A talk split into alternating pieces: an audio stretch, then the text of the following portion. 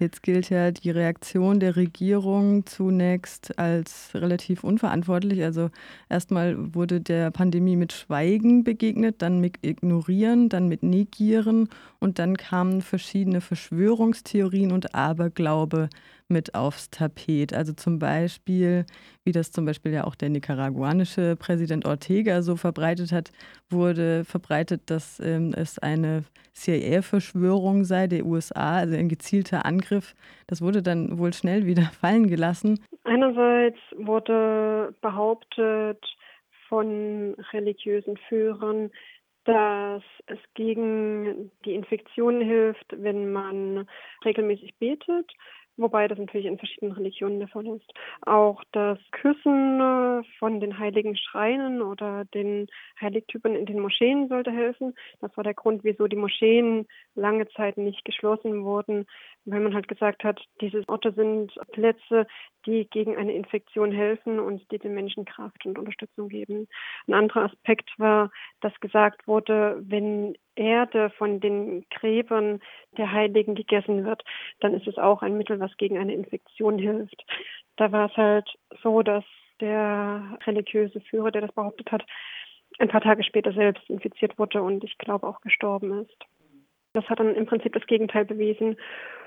Der religiöse Führer Ayatollah Ali Khamenei, der hat auch behauptet, dass übernatürliche Kreaturen, sogenannte Djinns, den Virus in das Land gebracht haben und der Ursprung der Infektion im Prinzip sind. Die Theorie ist ja gerade, dass tatsächlich über eine heilige Stadt Gom, was ja auch ein Wallfahrtsort ist, dass darüber tatsächlich das Virus ins Land kam. Letztendlich äh, nachverfolgen kann man es jetzt vielleicht doch nicht mehr. Es sollen ja Ende Januar schon die ersten Fälle aufgetaucht sein. Und dann kamen die Wahlen. Wie war der Umgang damit von Regierungsseite?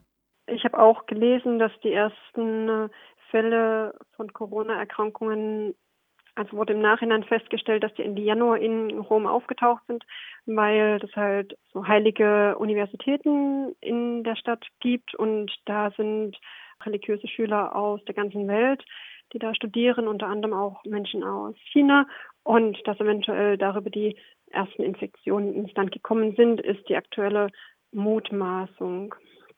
Und dann war der Jahrestag der Revolution am 11. Februar. Da hat die Regierung zu großen Kundgebungen und großen Demonstrationen in den Städten, unter anderem in Teheran, aufgerufen. Und da wurde in der Richtung noch überhaupt nichts verlautbart. Und dann sind die Wahlen gewesen. Das war am 21. Februar, denke ich. Und am 19. Februar kam das erste Mal in den Nachrichten, dass es eventuell Fälle von Corona gibt. Und dann wurde halt gemutmaßt, dass die Fälle von Corona vorher verschwiegen wurden, damit viele Menschen zu diesen Kundgebungen zu dem Jahrestag der Revolution am 11. Februar auf die Straße gehen und im Prinzip dem Regime ihre Unterstützung angedeihen lassen, zeigen, demonstrieren.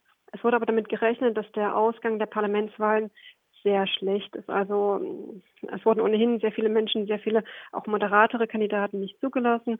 Es gab vom Volk insgesamt, oder zumindest die Stimmen, die ich gehört habe, war sehr wenig Unterstützung für das Regime und deswegen wurde mit einer sehr geringen Wahlbeteiligung gerechnet. Und deswegen war so ein bisschen die Mutmaßung, dass diese Verlautbarung, dass Corona-Fälle im Land aufgetreten sind, direkt vor den Wahlen, dass das genutzt wurde, um zu argumentieren, die Angst vor einer Ansteckung mit den Viren ist der Grund, wieso die Wahlbeteiligung so gering war. Also das heißt, eine Art Instrumentalisierung der geringen Wahlbeteiligung oder von Corona für diese geringe Wahlbeteiligung. Aber vorher eine absolute Vernachlässigung der Gefahr, der Gefahrenlage und im Prinzip eine ein Kauf nehmen der massiven Ansteckung der Bevölkerung.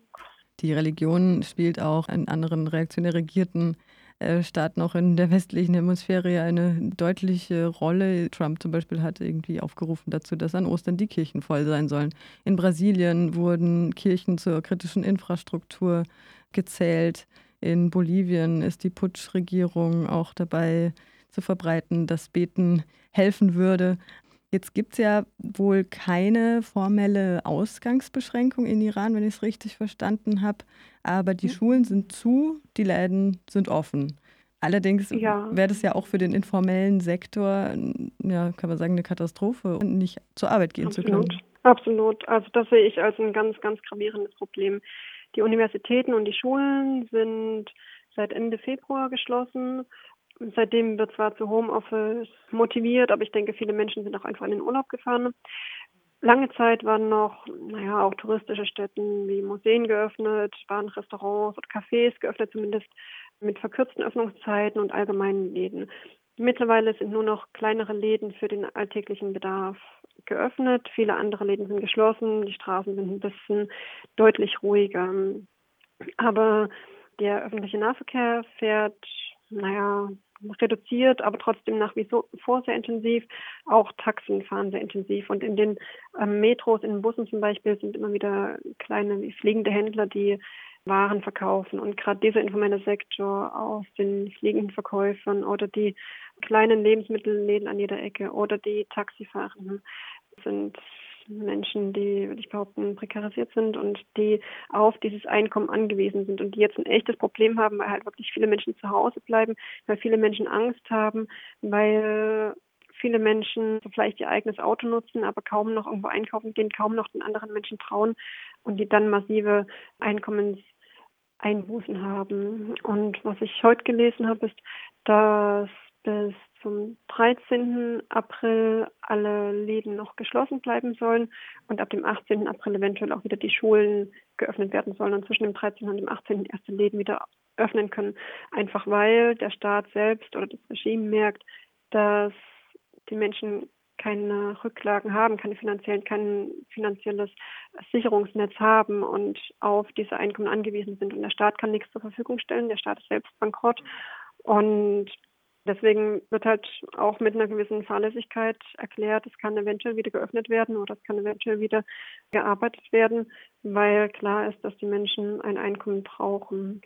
Und ich meine, im letzten halben Jahr sind im Iran eine ganze Menge Dinge passiert. Waren erst die Proteste, war danach dieser Fall um den General, war danach der Abschuss der ukrainischen äh, Passagiermaschine und da wurde immer wieder sehr, sehr stark instrumentalisiert, wurde sehr stark für die Armee und insbesondere die Revolutionsgarden mobilisiert und denen viel Geld zugesichert, zugesagt. Und jetzt ist es halt so, dass das Geld einfach an überall fehlt. Es ist kein Geld da für irgendeine soziale Unterstützung. Es ist kein Geld da für eine Versicherung oder für eine Unterstützung von Versicherungen. Deswegen müssen massiv Menschen, also habe ich in den Nachrichten heute gelesen, müssen MitarbeiterInnen aus den Krankenhäusern entlassen werden, die gerade jetzt essentiell sind, weil einfach da kein Geld da ist. Also es fehlen Sicherungsnetze, Unterstützungen an verschiedensten Stellen. Nach der Statistik der WHO war der absolute Peak in Iran ja tatsächlich auch schon Mitte März. Und die Kurve geht jetzt runter. Ist natürlich auch fraglich, inwieweit das dann auch zusammenhängt mit eben ein paar Maßnahmen wie einem partiellen Shutdown.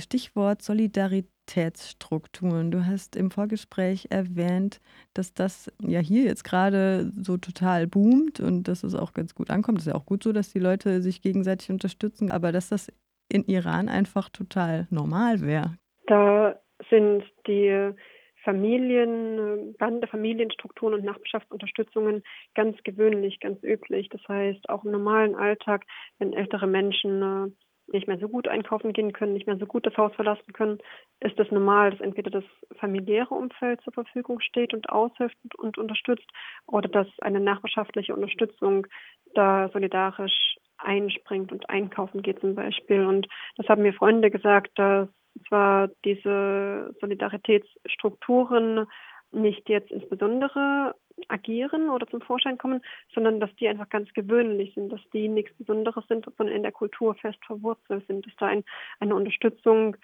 der älteren oder der ähm, vulnerablen Personen im Umkreis ganz, ganz gewöhnlich und ganz üblich ist, was ich eigentlich auch sehr schön fand und was ich an der Gesellschaft auch wahnsinnig bemerkenswert und motivierend fand. Im Iran gibt es Menschen, die angefangen haben, Masken zu nähen oder eine Freundin hat von einem Projekt von KünstlerInnen erzählt. Die haben so eine Art Gesichtsschilde oder Masken gebastelt gemacht und die insbesondere an die Krankenhäuser im Norden des Landes ausgeteilt, wo besonders viele Infektionsfälle aufgetreten sind, aber schon seit Wochen keine Masken, auch kein Desinfektionsmittel mehr besteht und damit die Ärztinnen trotzdem weiterarbeiten können, die PflegerInnen haben sie halt diese Masken angefertigt als Unterstützung, als Solidaritätsmaßnahme. Nach anfänglicher Negierung und Ignorieren der Pandemie gab es ja dann irgendwann doch Informationen über Plakate und SMS. Von wessen Seite war das? Nein, das war Regierungsseite.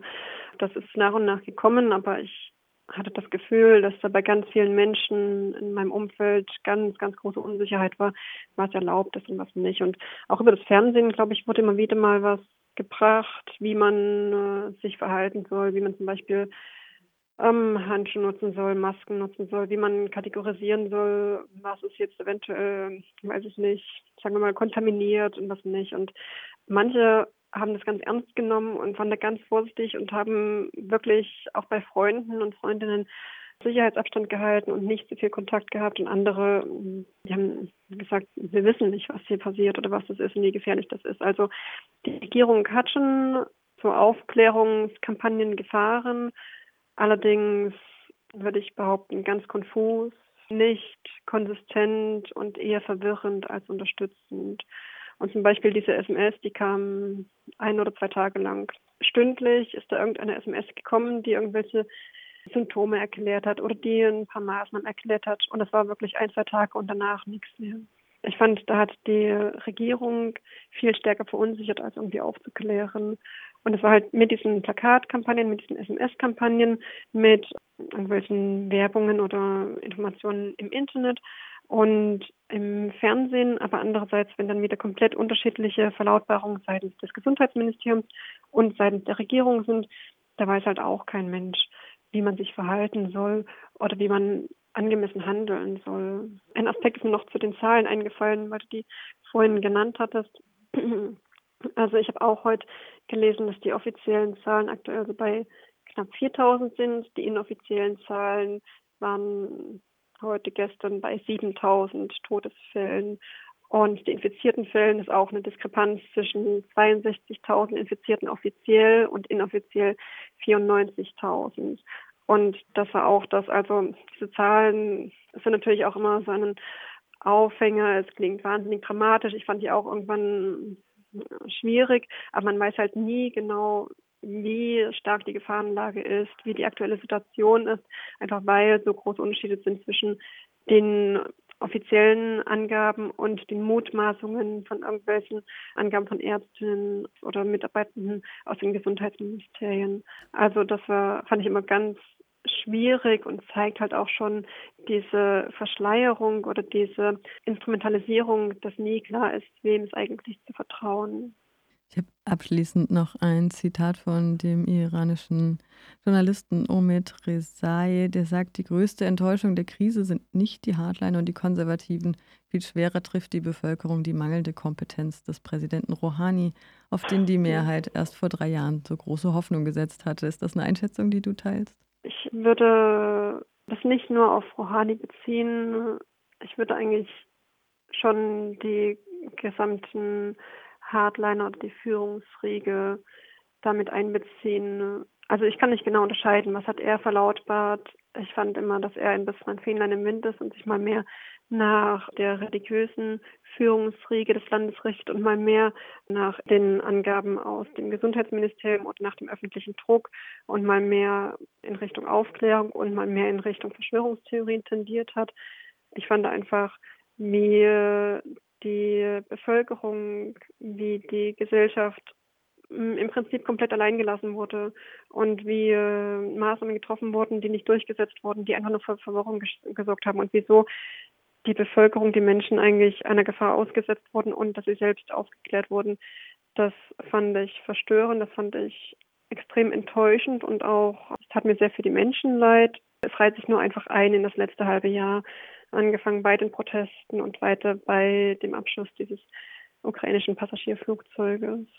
Und insofern bin ich gespannt, wie es jetzt weitergeht und hoffe einfach die ganze Zeit, dass für die Menschen sich irgendeine gute Lösung der ganzen Lage der Situation ergibt und dass die Menschen da wieder mehr Hoffnung fassen.